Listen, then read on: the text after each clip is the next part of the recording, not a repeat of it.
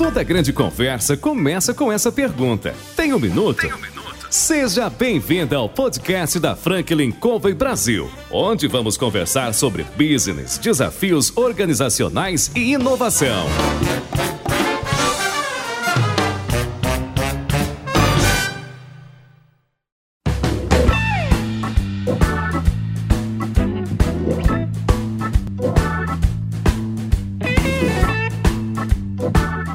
Pessoal. Aqui é o João Palmeira, consultor sênior da Franklin Covey Brasil.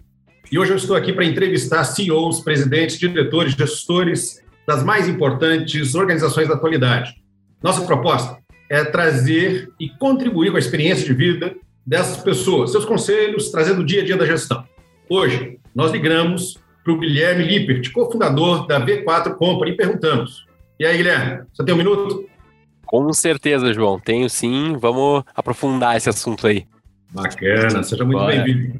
Muito obrigado. Agradeço pelo convite, poder participar desse podcast é excelente. Já consegui acompanhar alguns episódios. Nosso CEO já teve presente no passado. Então vai ser um prazer aí poder contar um pouquinho da minha história também. Bacana.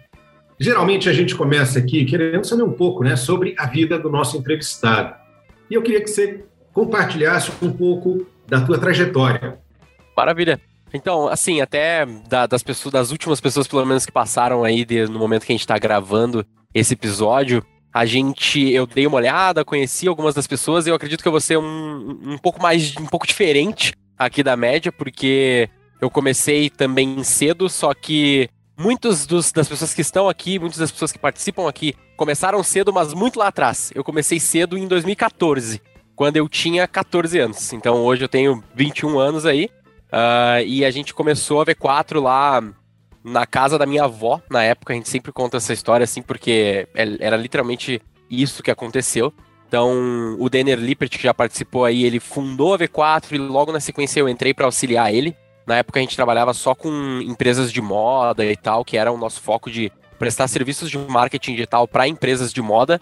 A gente se considerava ali a, a primeira, na época, a primeira agência de marketing digital para empresas de moda do mundo. A gente não sabia que existiam outras já exatamente dessa forma, mas a gente buscou ter esse posicionamento, a gente acreditava que ser nichado seria legal.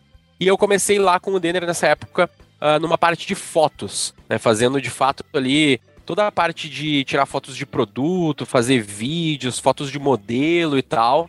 E foi algo bem. Sabe assim, quando é, tu entra numa coisa, a pessoa te joga e ah, vai lá, se vira foi assim o meu, meu início de trabalho, meu início de jornada com o Denner, né? Ele, eu sempre conto que foi exatamente isso, porque eu lembro como se fosse ontem, assim, que eu cheguei na casa dele, ele falou, ó, ali no canto tem um, uma caixinha com os bonés, aqui na direita tem uma câmera, vai lá e faz as fotos de produto. Primeiro dia, zero treinamento, zero tudo. Esse é o briefing. Nunca tinha mexido com uma Canon na época, era uma T3i, para quem manja, né? A câmera que na época era ok, boa, hoje ela é no máximo média. Mas, para quem nunca mexe, só mexia com celular, era, uma, era um monstro, né? Uh, então eu cheguei com esse briefing aí e comecei a aprender. Daí aquela coisa, vai no YouTube já, já tinha YouTube, né, nessa época e tal, então já algumas facilidades aí da minha geração. Então aprendi a mexer com Canon, o que, que é ISO, o que, que é abertura, essas coisas. E assim fui me desenvolvendo. Então, esse foi o start, assim, e aí eu aprendi de fato como fazer fotos, para que que eram aquelas fotos, daí eu fui entendendo que a gente batia as fotos para colocar no Facebook, Instagram, que aí a gente poderia talvez mostrar esses produtos para que as pessoas possivelmente comprassem. E ao longo do tempo eu fui na prática me desenvolvendo bastante tecnicamente nesse sentido audiovisual, fotógrafo e videomaker, vamos dizer assim. Nunca fui excelente, mas sempre o máximo de esforço possível e também aprendendo muito sobre marketing, marketing digital como um todo. Então, ao longo do tempo a gente foi tocando muitos projetos ali, principalmente os projetos de moda nos primeiros anos e depois, posteriormente, a gente foi de fato começou a abranger ali mais nichos e abriu de fato o leque ali para qualquer tipo de negócio. Mas a minha trajetória é mais ou menos isso. Eu fui para um lado audiovisual no primeiro momento, depois eu comecei a aprender tráfego, mídia, que hoje, para quem possivelmente me segue ou quem me conhece, sabe que eu sou que eu tenho esse conhecimento mais técnico hoje em dia do processo, assim, de como fazer tráfego, como fazer estratégias e coisas do gênero, porque eu fui indo para esse lado, me tornei o que a gente chamava de. o que a gente chama hoje, na verdade, de assessor. Então, assessorei diversos negócios. Um deles que eu assessorei lá no passado, por exemplo, foi o Spotify, que foi um projeto nosso, na expansão da América Latina, seis países e tudo mais. Então a gente fez esse processo. Eu também toquei vários e vários negocinhos pequenos, assim, de academia, empresas de serviço, empresas de software pequenas que faturam ali centenas de milhares de reais por mês, que não são grandes empresas, mas que são muitos projetos distintos que me deram esse know-how, assim, para de fato entender o processo de marketing como um todo, para eu prestar serviços para os clientes e de fato entender uh, como que faz marketing que vende, que é o jeito que a V4 acredita que marketing tem que ser. Marketing, ele só é marketing quando vende, isso é uma coisa que não foi a gente que inventou, mas é um, uma bandeira até muito trazida pelo Sérgio Ziman, que a gente segue, que a gente prega e que a gente implementa nos nossos projetos. Bem resumidamente é isso. Uh, e por fim, assim, mais, mais além na minha trajetória, mais recentemente eu já eu saí dessa frente mais de de fato operacionalizar os projetos, de fazer ali campanha, landing page, artes, essas coisas assim, uh, e fui mais para um lado de gestão. Então, a gente montou as franquias. Para quem ouviu o episódio 29 lá com o Denner, a gente já tinha nessa época, há alguns anos, na verdade, as franquias que são o nosso braço operacional. Eu fiquei bastante tempo dando suporte para eles, porque como eu já tinha feito muito, tocava lá, tipo, 10 projetos sozinho, inteiros. 10, acho que não, uns 7 ali, pelo menos 7, 8 eu devo ter chegado assim ao mesmo tempo, fazendo todo o processo. Então eu tinha bastante experiência em todos eles e eu conseguia dar esse suporte meio que gestor de franquias na época. Posteriormente assumi o time de CS, criei esse time de CS com um antigo sócio nosso e hoje em dia eu cuido das key accounts da V4, das contas-chave. Então, projetos como Smart Fit, projetos que a gente fez para Arezo, essas grandes contas, grandes marcas que originalmente não eram o foco da V4, porque a gente sempre focou em pequenos e médios negócios, mas a gente sabe que a gente tem é, essa força, esse braço que a gente consegue de fato auxiliar esses grandes negócios. Então hoje eu cuido dessas grandes empresas aqui na V4, tenho essa área de Key Accounts, e esse é o momento que eu estou aí há mais ou menos cinco meses utilizando um pouco do meu, do meu conhecimento técnico nesses projetos e gerenciando as franquias que tocam essas grandes contas aqui na empresa. É um resumo, assim, da minha história.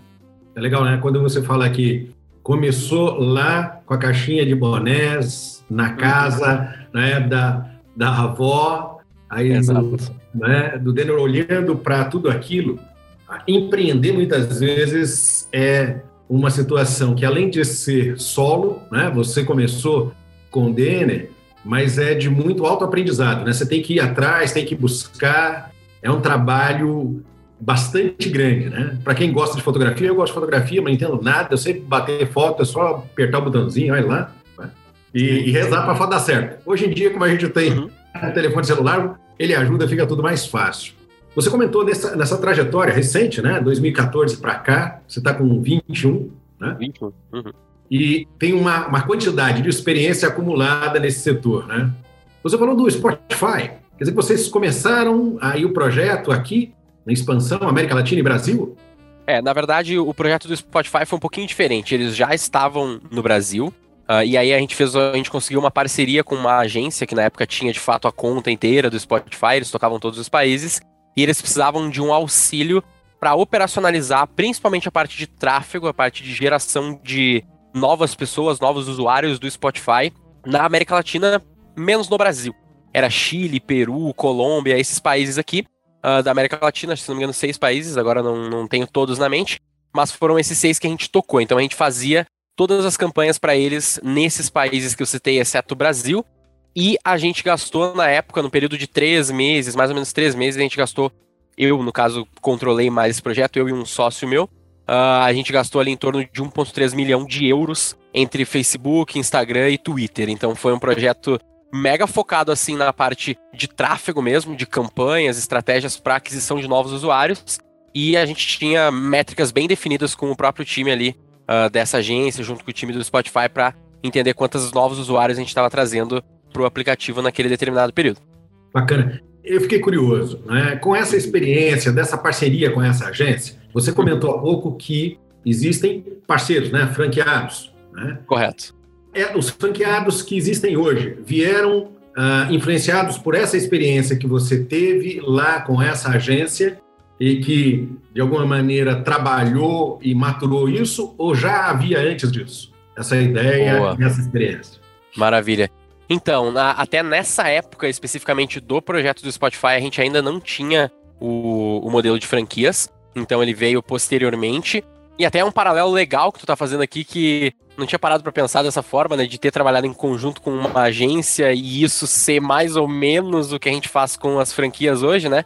Uh, mas assim, não teve necessariamente desse projeto do Spotify um, um, um, link dessa ideia para montar as franquias. Na verdade, as franquias, eu, eu agora não me recordo se o Denner falou muito no detalhe disso no, outro, no episódio, mas não tem problema se estiver repetido, acho que é tranquilo, porque hoje também é um momento diferente. E hum, o que, que aconteceu? A gente entendeu ao longo do tempo que a gente poderia ter mais, que a gente precisava ter mais pessoas para tocar mais projetos. A nossa intenção nunca foi ter 20, 30, 40, 50, 100 clientes apenas. É, a nossa intenção sempre foi ter, de fato, milhares de projetos. Uma época nossa, a gente tinha a meta gigantesca de chegar a 100 projetos, que parecia algo impossível, inalcançável, inatingível. Uh, e hoje a gente tem a meta de chegar a 100 mil clientes, né? Então as coisas evoluíram bastante aí nesses últimos anos. Mas Uh, as franquias elas vieram no sentido de que a gente precisava de mão de obra para trabalhar conosco. E aí, primeiro a gente fez o curso, porque a gente já sabia, já tinha essa dor, como no Spotify. O Spotify é o melhor exemplo disso. Por quê? Porque eles precisavam, mesmo sendo uma agência, teoricamente tendo times e sendo uma agência conhecida, eles precisavam de ajuda de um time externo para tocar esse projeto. Então eles também sofriam com o mesmo problema que a gente, que é mão de obra. Então, mão de obra e mão de obra, obviamente, qualificada, né? Para de fato poder tocar aqui um projeto do Spotify ou qualquer projeto outro que seja, porque muitas vezes isso é uma coisa que as pessoas não, não conseguem entender no primeiro momento ou não pensam no primeiro momento, que é qual projeto é o mais difícil? É uma academia de bairro que tem um ano de vida ou o Spotify? Depende do que, que tu chama de difícil, mas na nossa experiência é muito mais complexo a academia, ela é muito mais. tem muito mais coisas que tu precisa fazer do que, de fato, o projeto que tu vai tocar ali do Spotify, que muitas vezes já tá super bem estruturado, é um produto maravilhoso e quase que se vende sozinho, sabe? Uh, então a gente tinha essa dor, igual essa agência tinha a dor uh, de não ter conseguido tocar o projeto todo e precisar de um auxílio, a gente precisava também crescer a nossa base de colaboradores para a gente conseguir tocar mais e mais projetos. E isso sempre foi um desafio, porque a gente contratava, a pessoa não era bem formada, então tinha um período de ramp-up, o que é natural, às vezes a pessoa ia embora ou perdia os clientes e não dava tanta importância. Então, primeiro a gente fez o curso, que é o cientista do marketing, e aí a nossa intenção era vamos formar pessoas e aí eu já contrato elas e de quebra eu consigo fazer isso de uma forma que eu gero uma linha de receita, obviamente, mas principalmente não era nem ganhar dinheiro com o curso, porque nunca, a gente nunca ganhou muito dinheiro com o curso. A nossa intenção era, se a pessoa investir num curso e vier trabalhar comigo depois, ela vai estar tá extremamente mais comprometida do que aquele cara que eu só contratei, né? Então essa era a nossa intenção. Por um tempo a gente fez isso e foi interessante, mas ainda assim não ia nos levar para os 100 clientes, mil clientes, sabe? Então a gente, na verdade, o Denner até na época que surgiu teve essa ideia, ele falou, pô, por que a gente não pensa num modelo tipo de franquias? A gente já acompanhava Flávio Augusto, todos esses players aí que uh, já estão nesse mundo, ou estão nesse mundo de franquias, ou próximo disso, né? O Kaito Maia participou aqui também, a gente também acompanha o negócio dele e tudo mais. Então, a gente cogitou essa possibilidade, ventilou essa ideia, e primeiro a gente fez um modelo de franquias onde a pessoa trabalhava sozinha. Então a minha intenção era, vamos pegar essa questão igual a ideia do curso, só que ao invés da pessoa fazer um curso, vamos treinar ela aqui hands-on, ela vai pagar mais caro e ela vai ser um franqueado e eu vou dar o primeiro cliente para ela garantido por contrato que já era uma oferta, assim, do que a gente conhecia, maravilhosa. Pensa, tu vai gastar, na época era tipo 3 mil reais, alguma coisa assim, 3, 3,500, a taxa de franquia e o treinamento. Era meio que o custo para tu ser um franqueado da V4 na época que a gente formou. E tu ganhava um cliente garantido por contrato, de algo na casa de 2 mil, 2.500 reais por mês. Então, break-even era mega rápido, era uma baita de uma oferta. Então a gente começou a vender isso e começou a dar certo começou a dar tão certo que alguns dos franqueados começaram a passar a gente. Passar a gente no sentido de estar tá conseguindo operacionalizar melhor, conseguindo escalar melhor e manter os seus clientes com um churn menor. A gente pensou, maravilha.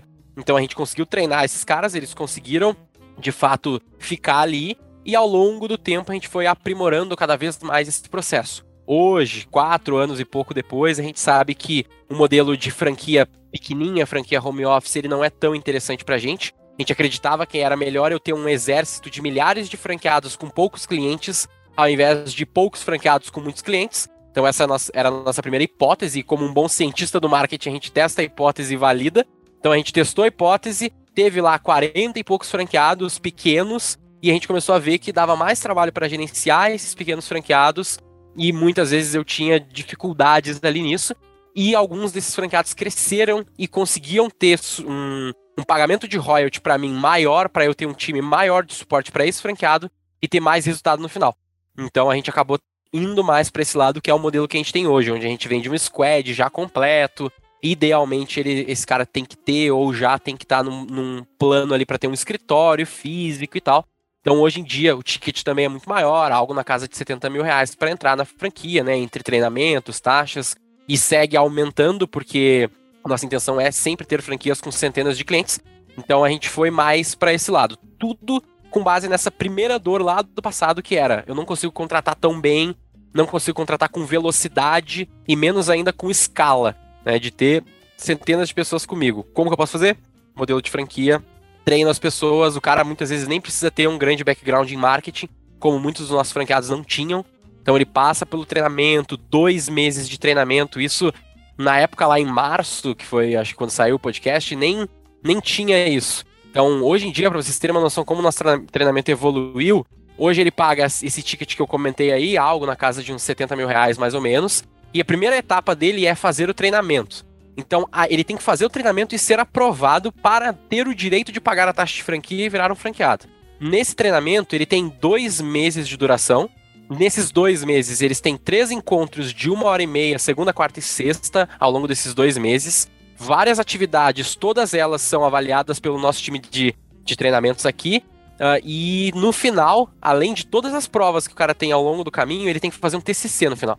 Então ele tem um TCC, a nossa banca avaliadora desse TCC, ela é composta pelos nossos melhores franqueados, então, não sou eu que estou dizendo, é o cara que está lá na ponta operacionalizando que está dizendo que você, novo possível franqueado, pode ou não, é ou não um bom franqueado, fez ou não um bom TCC. Então, hoje a máquina já é muito mais robusta, assim, a gente consegue ter um processo bem mais interessante. E dessa, desse processo, em 30%, às vezes até 50% em, em algumas poucas turmas aí que, que aconteceu, as pessoas rodam nos cursos. Então, a gente busca, obviamente, ter o máximo possível de aprovação. A gente não gosta que o cara passe pelo nosso treinamento e não seja aprovado, né? Não, não é a minha intenção, eu não gosto. Não é o meu foco ganhar dinheiro com treinamentos, nunca foi lá no passado e não vai ser no futuro. Uh, então, a nossa intenção é sempre passar o máximo de pessoas, mas eu também tenho que ter uma operação de qualidade para os meus 2.300 clientes hoje em dia. Então, eu preciso ter apenas franqueados que eu confio, que eu sei que a operação deles tá no mesmo nível da galera que já tá comigo, né?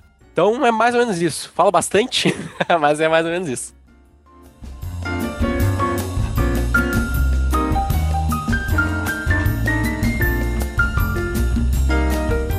Muito legal. É interessante, né? Quando a gente olha para trás e, e, pensa que você tinha uma meta de até de chegar a 100 clientes, que parecia gigantesca. Hoje, com 2,300, né? Uhum. pensando em 100 mil, né? E trabalhar um conceito que a gente discute aqui dentro da Franklin, que é o ganha-ganha, né? E quando você Sim. traz um parceiro como esses casos que você sugeriu, né, para poder ser franqueado, e subiu a régua, né? Porque trazer o indivíduo, dar um treinamento de dois meses, dizer para ele, ó, beleza, mas você tem que se qualificar. É claro que eu quero ter você aqui, mas eu quero te dar o melhor e espero que você me traga o melhor de você claro. para a gente fazer uma parceria de longo prazo, né? Quando você pensou, ou quando vocês pensam, né? Você e o Denner hoje pensando aí no crescimento é, é, da V4, você falou de 100 mil, é um número que vocês já aventaram e tem um prazo? Quer dizer, vocês disseram assim, ó, vamos chegar a 100 mil uh, 2022? É, não, não é 2022 não. Na verdade, uh, tudo...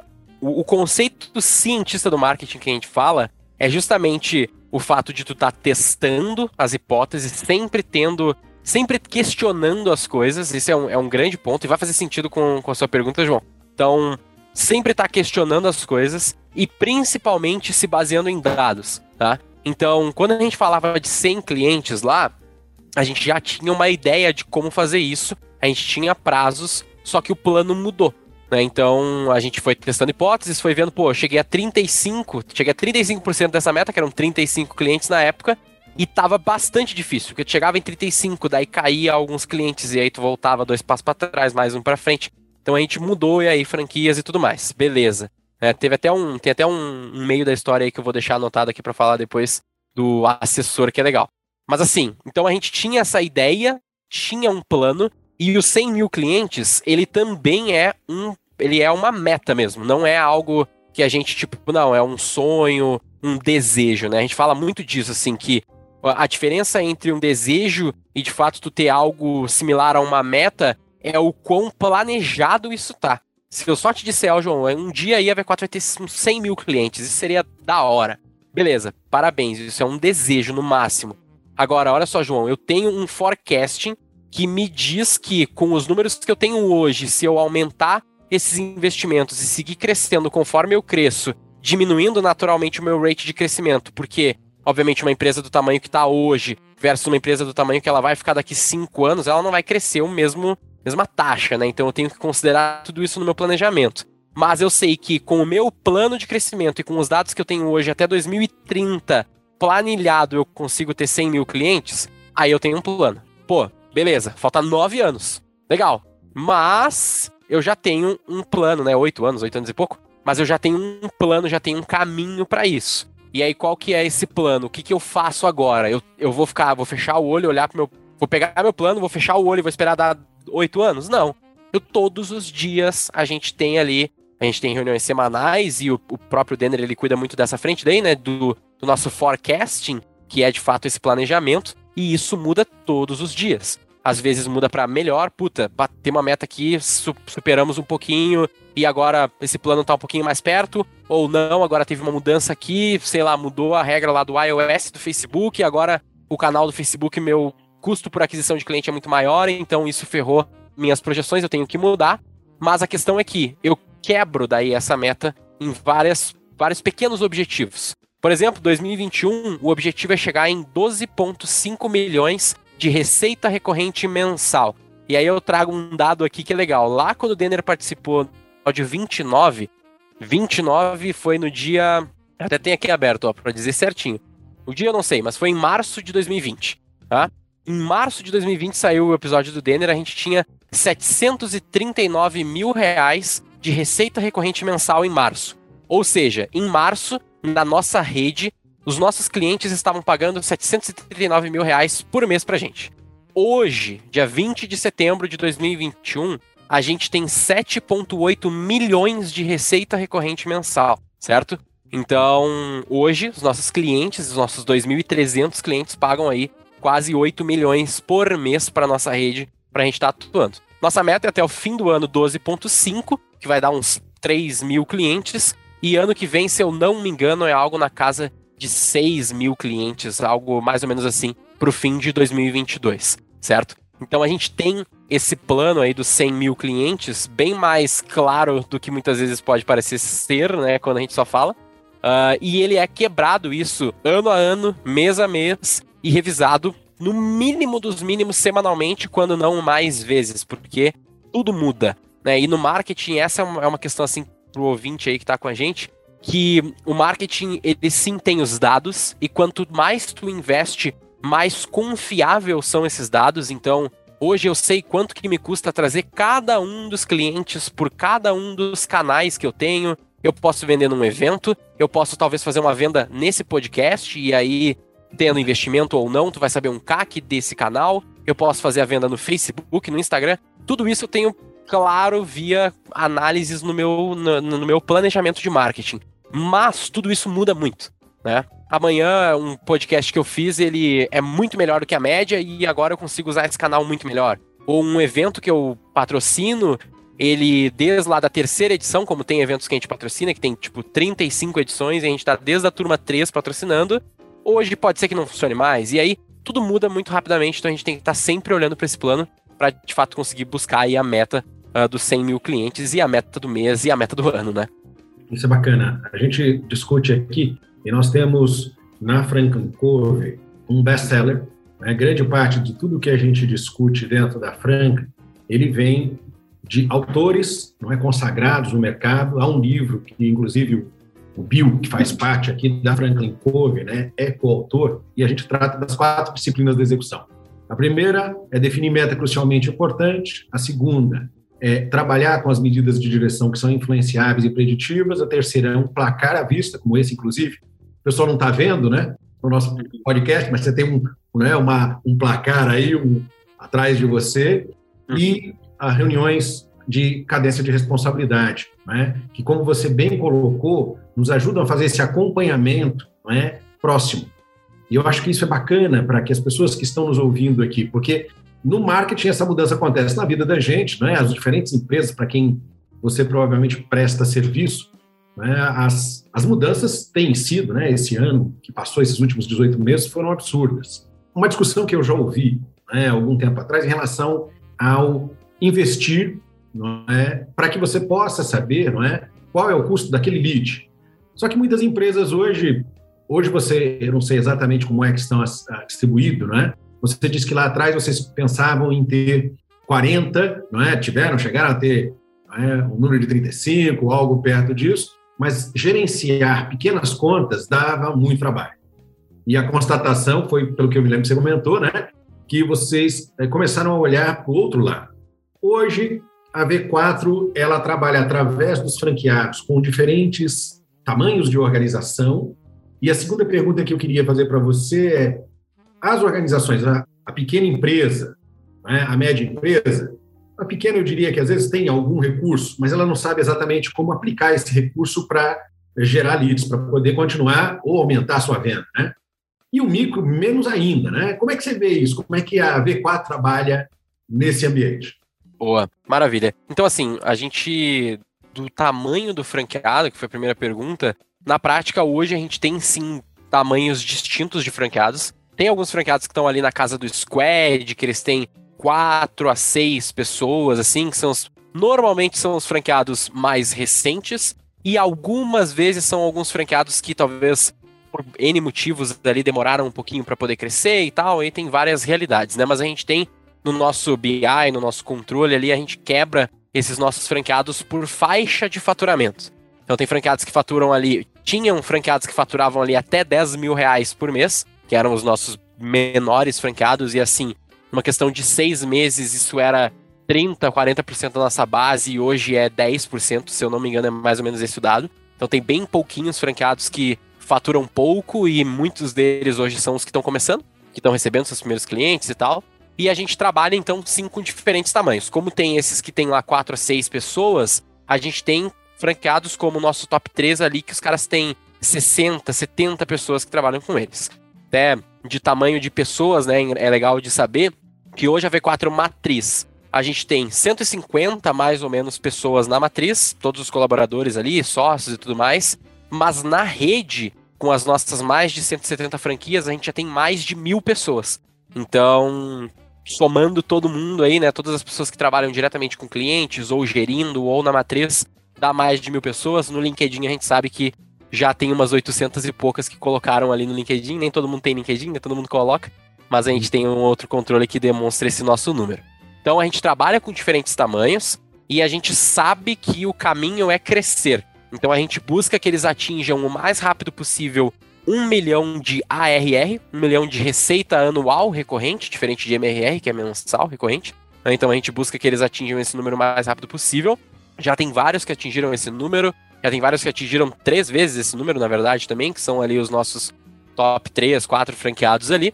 Então essa é a ideia. E aí, assim, o que, que acontece, né? Quando a gente tem os grandes franqueados, e aí vou, já vou começar a entrar na outra pergunta também, quando a gente tem os grandes franqueados, eles também acabam tendo um certo filtro da qualidade, um filtro do projeto, um filtro do que está sendo feito. E isso nos auxilia também para garantir melhor a qualidade, porque se o meu franqueado, o cara que foi treinado, o cara que começou, né, se ele fica só operacionalizando, ele vai operacionalizar muito bem, mas ele vai ter dificuldades de crescer, ele precisa ter time, então ele precisa pegar esse treinamento todo que a gente deu e também começar a formar pessoas, né? não é só uma pessoa que é treinada, tem que ter, se eu não me engano, duas a três no mínimo que passaram no treinamento para ele de fato poder se tornar um franqueado. Então, essas pessoas que foram as treinadas, elas têm que começar a montar o time. E aí, normalmente, nas estruturas das franquias, essas pessoas que foram treinadas no começo e que têm o máximo, o maior conhecimento, elas gerenciam a franquia. E isso ajuda bastante, porque daí elas têm as pessoas que operacionalizam mais na ponta, elas lidam com os clientes e esse nosso franqueado ele acaba tendo uma visão mais de dono da empresa. Então eu sempre falo isso quando eu vou conversar com os clientes que eu lido mais diretamente, a gente sempre fala isso, que o nosso interesse está muito bem alinhado.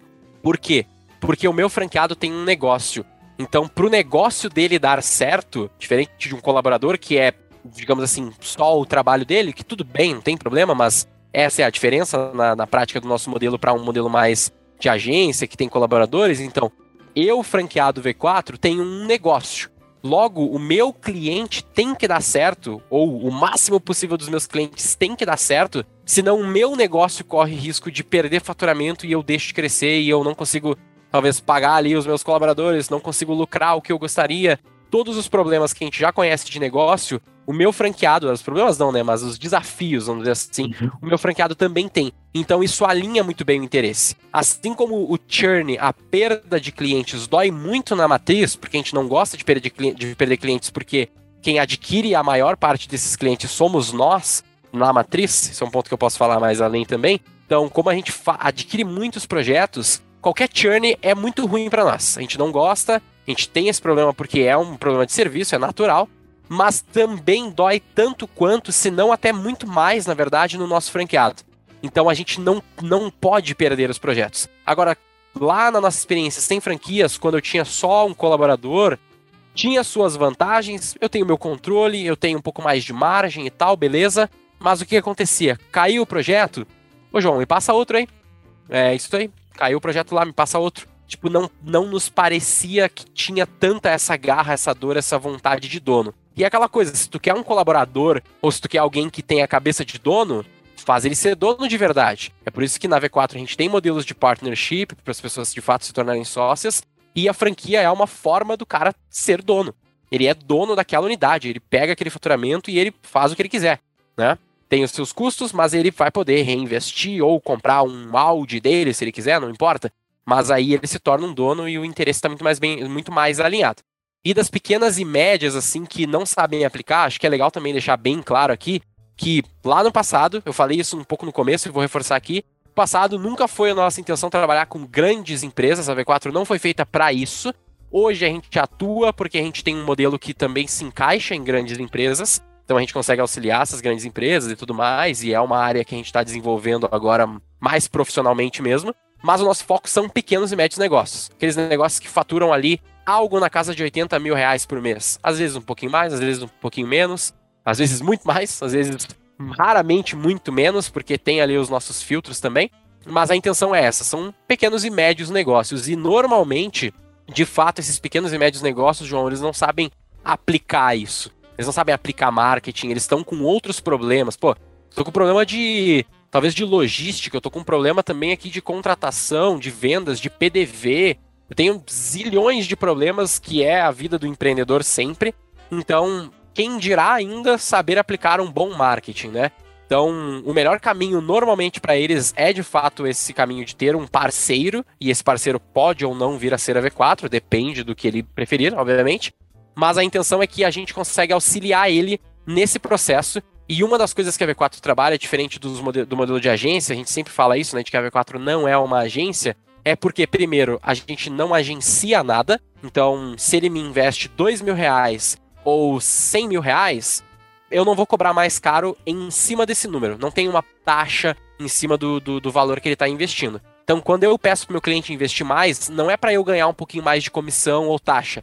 É porque eu sei que eu estou dando ROI, estou dando resultado sobre aquele investimento, logo é inteligente, eu, no lugar dele, investiria mais também. E eu não ganho mais por isso. O meu serviço ele é cobrado com base em complexidade. Então, se eu quiser um time mais sênior, eu vou cobrar mais caro. Se eu precisar de um time mais júnior, eu posso cobrar mais barato. E, resumidamente, esse é o critério. E também não somos agência, porque muitas vezes a agência ela vive de briefing, né? Então, João, pô, você tem um negócio aqui, o que, que você quer fazer? Ah, você quer investir em Face? Beleza, eu tenho profissionais de Facebook. Isso é muitas vezes o modus operandi de, ah, de agências que a gente conhece. O que a V4 faz, a gente tenta ir para um lado mais de assessoria mesmo, que é o que a gente gosta de se portar, que é o que eu não vou te perguntar o que tu quer fazer. Até você pode me dizer super tranquilo, eu vou te ouvir e se fizer sentido a gente vai fazer, nenhum problema. Mas normalmente o nosso modus operandi é eu vou te dizer o que vai ser feito. Porque eu sou especialista, eu que faço eu que fiz, eu V4, que fiz os mais de 4 mil projetos, eu que tenho os mais de 2.300 clientes ativos, então eu tenho mais bagagem e background para poder te guiar dentro dessa jornada e tu vai podendo me dizer mais sobre o seu projeto, o seu serviço. Então eu vou falar, a gente quer vender um serviço, eu dei o exemplo da academia, que é um exemplo que eu sempre falo, porque eu falo muito da Smart Fit, então temos uma academia aqui, precisamos montar ela, pô, eu sei que a academia funciona muito bem em Facebook e Google. É normal, isso já vai funcionar. Facebook, Instagram e Google são os principais três canais que a gente vai trabalhar. Aí você pode me dizer, não, olha só, eu já fiz Google aqui não funciona tão bem por XYZ. Legal, a gente vai pegar essas informações e vai trabalhar em conjunto. Mas eu vou ser normalmente o condutor dessa conversa, porque eu preciso guiar. Não é o trabalho do dono da empresa ser o especialista em marketing, é por isso que ele contrata a gente. Então é mais ou menos assim que a gente pensa e que a gente lida com os nossos clientes.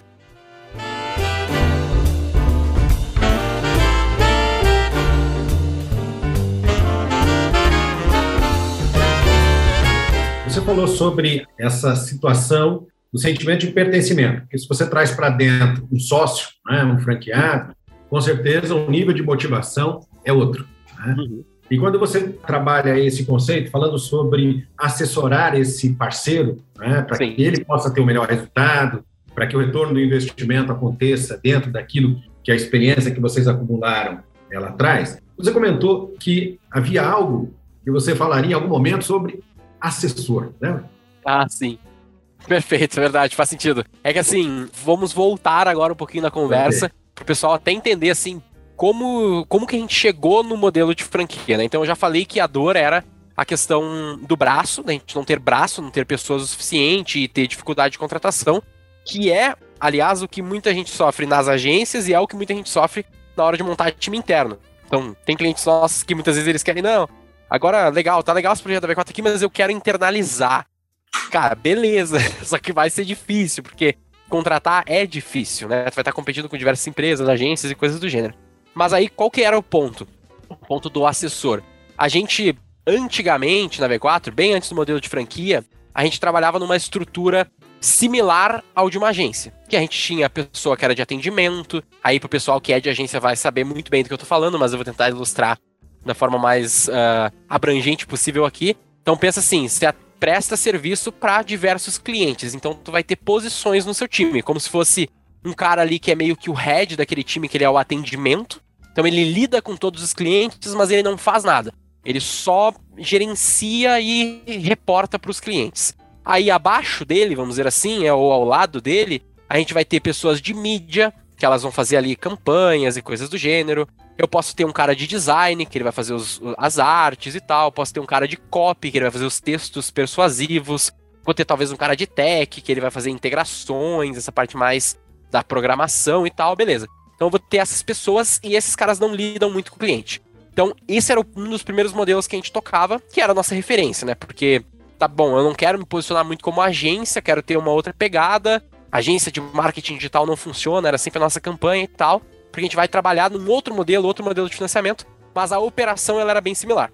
E aí a gente pensou no seguinte: a gente tinha muito problema e a gente até hoje em dia, eventualmente algumas das nossas franquias tentaram fazer esse modelo e também tiveram esse problema que era o seguinte: o atendimento, ele lida com o cliente, mas ele não executa. Então tinha muito telefone sem fio. Tipo, o atendimento falou com o cliente que tinha que fazer A, B e C aí o, o gestor de tráfego entregava A, B e D. É um pouquinho diferente, mas dava errado. E aí o atendimento tinha que entender o que foi feito errado para daí explicar para o cliente. Então, muita ineficiência. E aí a gente saiu desse modelo que era bastante divisão do trabalho e foi para um modelo que era o extremo oposto, assim. Beleza, saí de A, vou lá pro Z agora.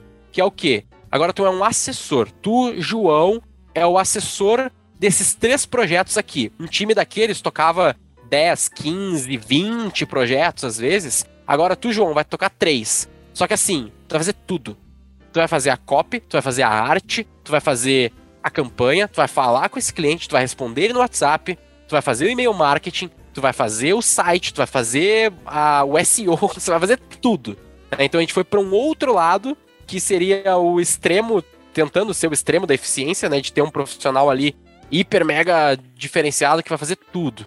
E beleza, foi extremamente melhor, assim, foi muito, muito melhor, porque eu, Guilherme, lidava com o cliente, eu saía da call, eu ia fazer o que eu acabei de falar com o meu cliente, eu só tinha que organizar isso num Google Sheets que esteja, ou no papel, não importava, mas eu estava fazendo. Então isso deu um impacto muito positivo na nossa operação. E esse é o assessor, né? É o cara que ele vai assessorar o projeto por completo. Só que isso também tem os seus limites, nem tudo é perfeito, né? Normalmente o meio termo é onde a gente encontra algo mais interessante. Então, a gente foi evoluindo ao longo dos anos, de sair de um assessor, a gente descobriu que o assessor tinha uma grande dificuldade, que era o quê? Eu, por exemplo, eu, Guilherme mesmo, eu me considero um pouco melhor no, sentido mais analítico da coisa. Não sou o melhor cara do mundo com números, longe disso, na verdade, mas eu sou melhor com números do que eu sou em fazer uma, um logo, por exemplo. Então, eu não, e fazer copy, né, texto persuasivo, assim, ser bem criativão, não é, por mais comunicador que eu aparente ser muitas vezes, a, criatividade, esse lado mais criativo não é o meu grande forte. Eu sou melhor em estratégia e coisas do gênero. Então, muita gente é assim, só que tem pessoas que é, é, é muito mais extremo. Tem gente que é, tipo, super criativo e não consegue, e ela trava se ela vê uma planilha simples, sabe? E aí tu acaba tendo uma dificuldade de formar esse profissional uh, que consegue navegar por todos esses níveis. Então a gente tinha muito mais dificuldade ainda para encontrar um cara que saberia fazer uma planilha e uma arte de Facebook.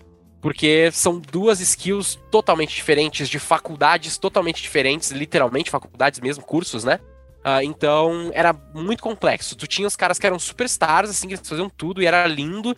E esses caras estão com a gente, muitos deles até hoje, assim. E ao mesmo tempo tu tinha muita, muita gente que morria na praia porque não conseguia fazer uma arte, por exemplo. Então a gente foi depois para um outro lado que a gente começou a, a dar mais uma dividida. Então a gente saiu do assessor para o modelo de duplas. E aí a dupla era o quê? O analítico e o criativo.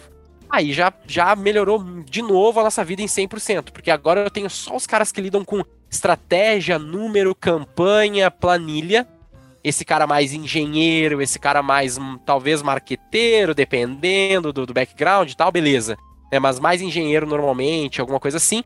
E o cara mais criativo, o cara do design, design de produto, design normal, design gráfico, marqueteiro, publicitário e coisas do gênero que ele vai, pô, fazer headline, fazer copy, história e coisas do gênero. Junta os dois, os dois tocam uns 6 a 8, talvez muito otimizado, 10 projetos, sabe? E aí a gente trabalhou muito tempo assim. Muito tempo com duplas. E hoje a gente tá quase num modelo similar ao primeiro das agências, só que com uma grande diferença no atendimento.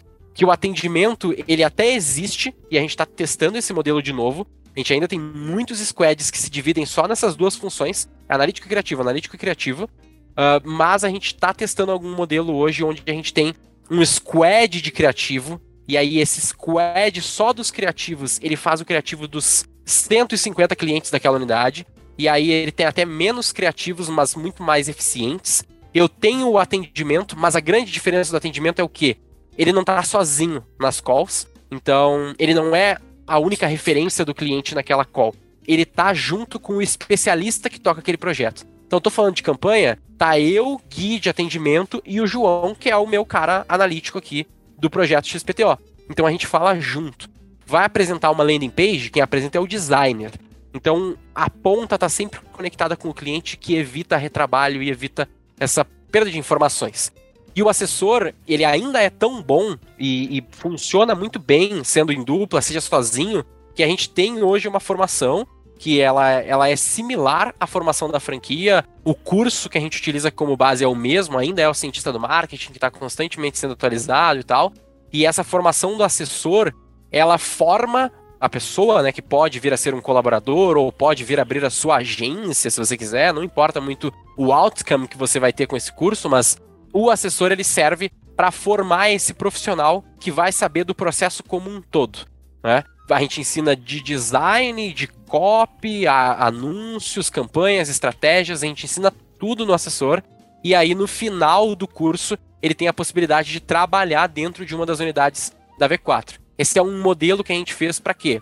Assim como a gente sempre teve problema de braço, o nosso franqueado ainda tem um problema de braço também. Natural. A gente tá muito melhor. Hoje tem mais de mil pessoas na rede, então já, já tá bem escalado até. Mas a gente ainda precisa de boas pessoas sendo contratadas. Então, para esse cara que talvez não possa comprar a franquia da V4, e tudo bem, não é para todo mundo mesmo, mas ele pode pensar numa, num assessor da V4, que é o meio termo. Ele pode ainda trabalhar com a V4 dentro de uma unidade, se tornando sócio de uma das unidades da V4 e saber todo o processo e operacionalizar os clientes.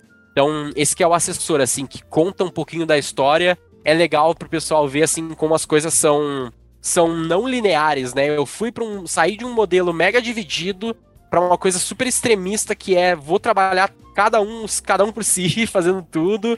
E hoje estou voltando para um modelo um pouquinho diferente, mais dividido de novo. Então as coisas elas a gente tem que ir testando assim para de fato conseguir encontrar um, um caminho que funcione, sabe? E tudo isso sempre baseado em dados. Como que a gente baseia em dados? Só para vocês entenderem, né? E, e, fechar novamente a minha fala, que é o quê? A gente tem uma das nossas unidades, que é de Minas Gerais, que eles estavam num modelo que é esse modelo mais dividido ali entre duas principais funções, analítico e criativo, e eles tinham também, uh, se eu não me engano, copy dividida, então, tipo, algumas pessoas que era só de texto persuasivo, assim, só para fazer os textos de campanhas, roteiros e tal, e aí eles estavam assim, e aí eles começaram a ir para esse lado que eu comentei que a gente está testando agora, que é ter o squad de criativo, o squad de analíticos, os atendimentos e o pessoal de copy e tech. Então é mais ou menos essa divisão. Cada um desses é um squad que toca ali X clientes. Aí esses squads têm os heads e depois tem os gestores também e tal. Tem toda uma estruturinha que eles montaram dentro da franquia, sem necessariamente ter um aval da franqueadora ou uma coisa assim. Eles foram lá e testaram. E tá dando super certo. O churn deles é um dos menores, né? A perda de clientes deles, eles perdem uh, menos clientes do que a média e eles estão tendo esse modelo de teste. Show de bola.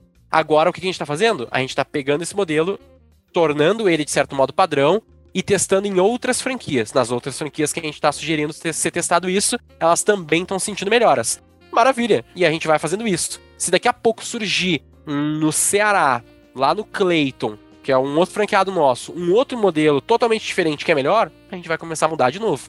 E não tem problema. O importante é a gente estar tá sempre em constante questionamento. Não é o modelo da agência, não é o assessor, não é o modelo atual que o pessoal de Minas está fazendo, não. É o modelo que estiver melhor funcionando e a gente tem que estar tá sempre testando. Será que não dá para ser melhor? Será que não dá para ser mais eficiente? Será que eu não consigo botar mais clientes? Será que eu não consigo ter uma margem melhor?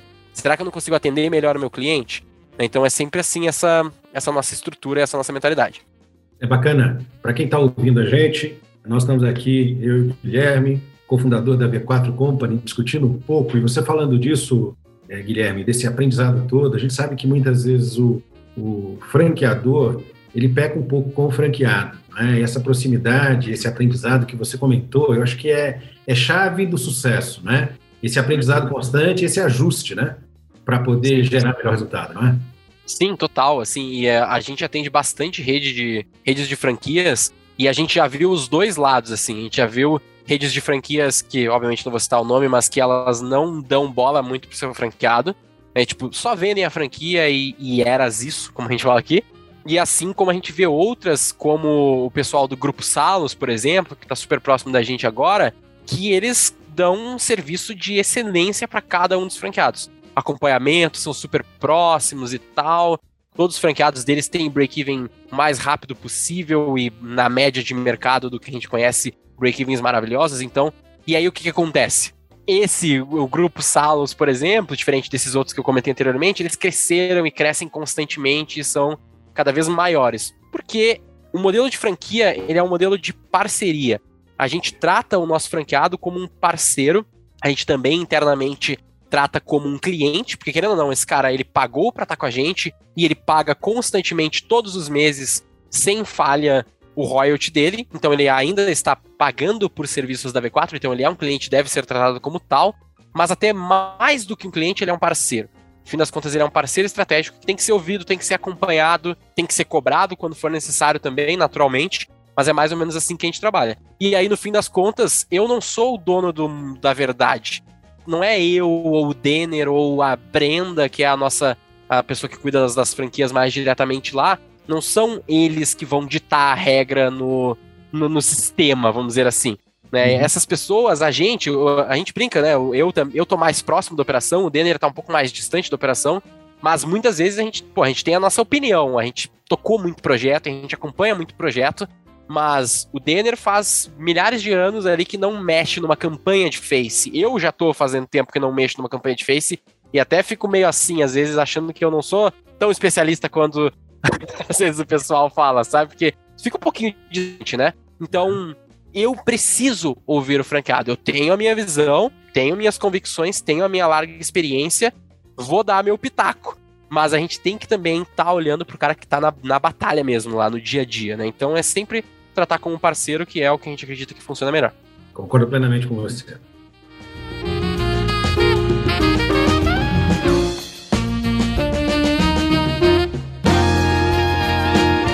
Estamos chegando no final aqui desse nosso bate-papo, está muito interessante. Guilherme, vamos aproveitar aqui o pitaco seu. O pessoal que está ouvindo a gente, né, que ouviu desde o começo e acompanhou aqui a evolução da V4 não é, e todo o teu trabalho aqui, qual é a tua sugestão para o indivíduo, o empreendedor, que está no dia a dia, que está descascando abacaxi e pepinos o tempo inteiro, enfrentando os desafios, não é?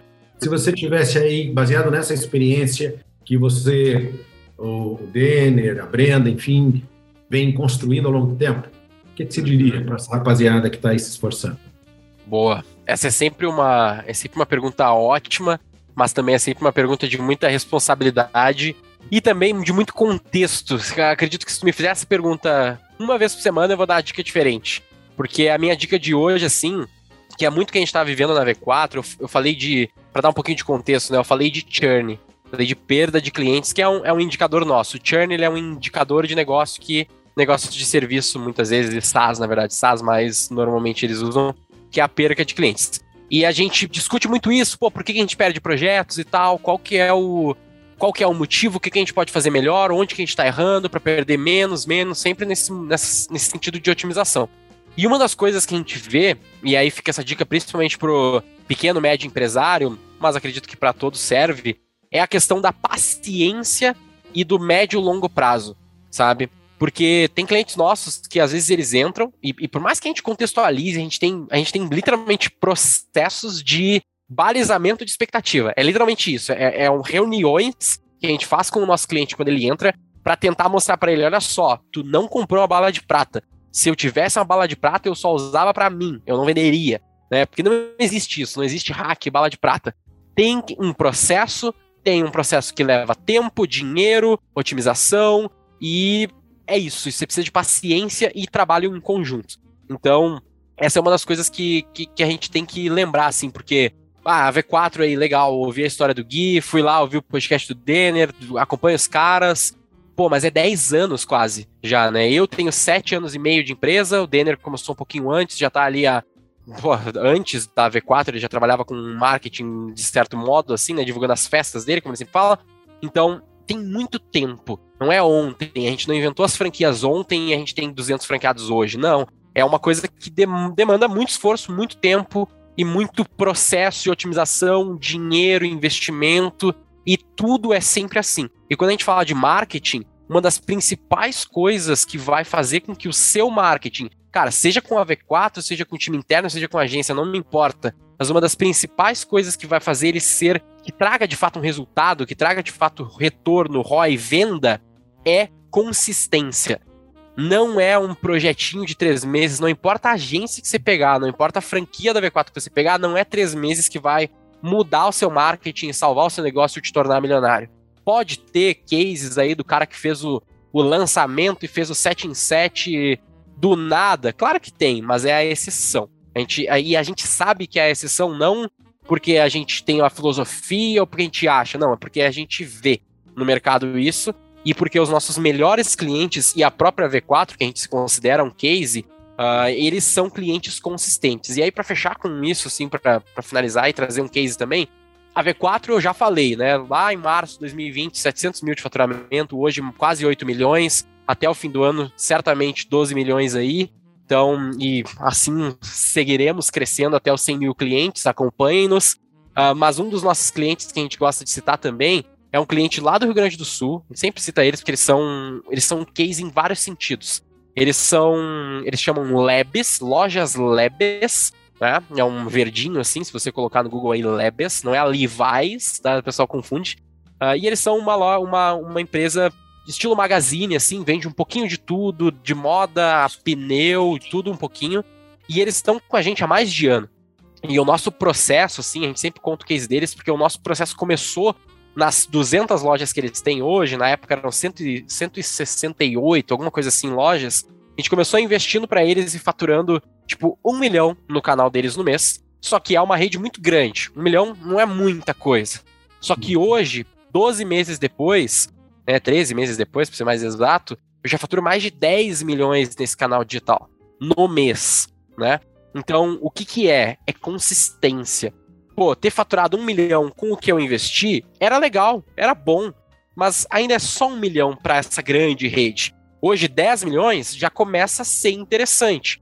Mas e daqui 24 meses? Será que eu não consigo fazer esses 100 milhões? Eu já fiz 100 milhões nesse projeto inteiro, né, no, no período todo, que já é legal. Mas será que eu consigo trazer 100 milhões ao invés de 12 e fazer em um? O que, que eu preciso fazer? Puto, preciso investir mais, mais pessoas, mais mídia, mais, ah, sei lá, estratégias. Aí a gente tá trabalhando para fazer isso. Mas se ele tivesse parado no 1 milhão lá nos primeiros três meses, como alguns dos clientes fazem, e até a gente vê empresários fazendo que nem são clientes nossos, mas ele investe ali pouca coisinha e desiste, pô, ele nunca chegaria nos 10 e longe, menos ainda chegaria nos 100 milhões que é possível fazer no digital.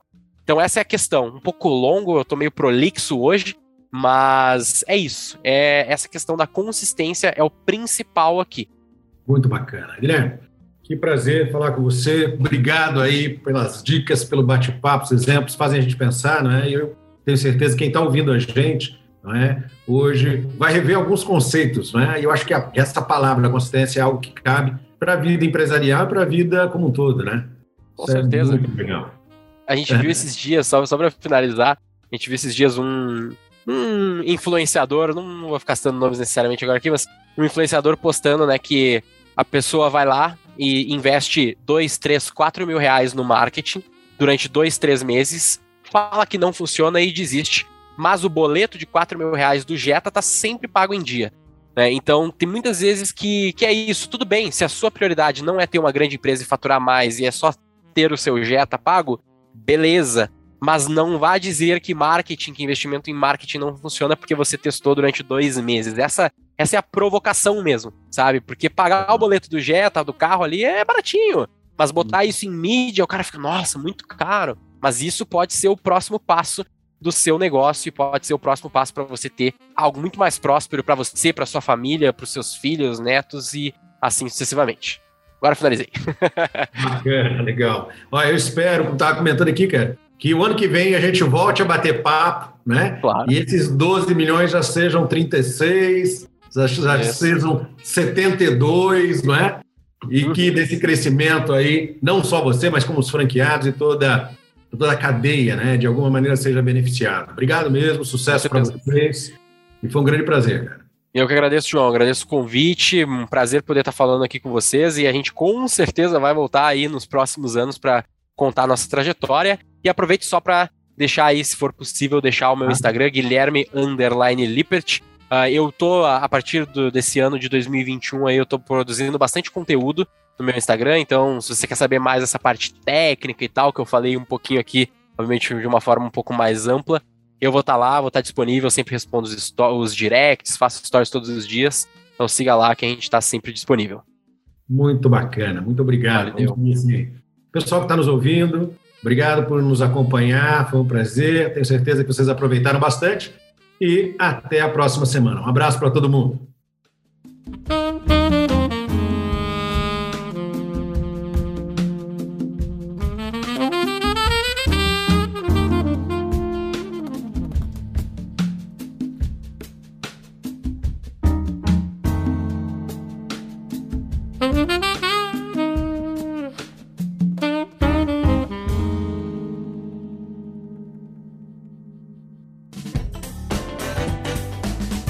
Você acabou de ouvir mais um episódio do Tem um Minuto.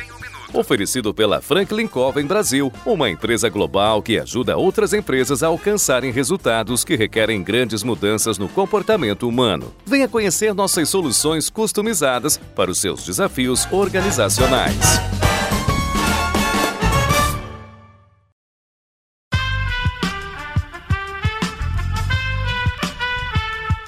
Podcast foi editado por Aerolitos Edição Inteligente.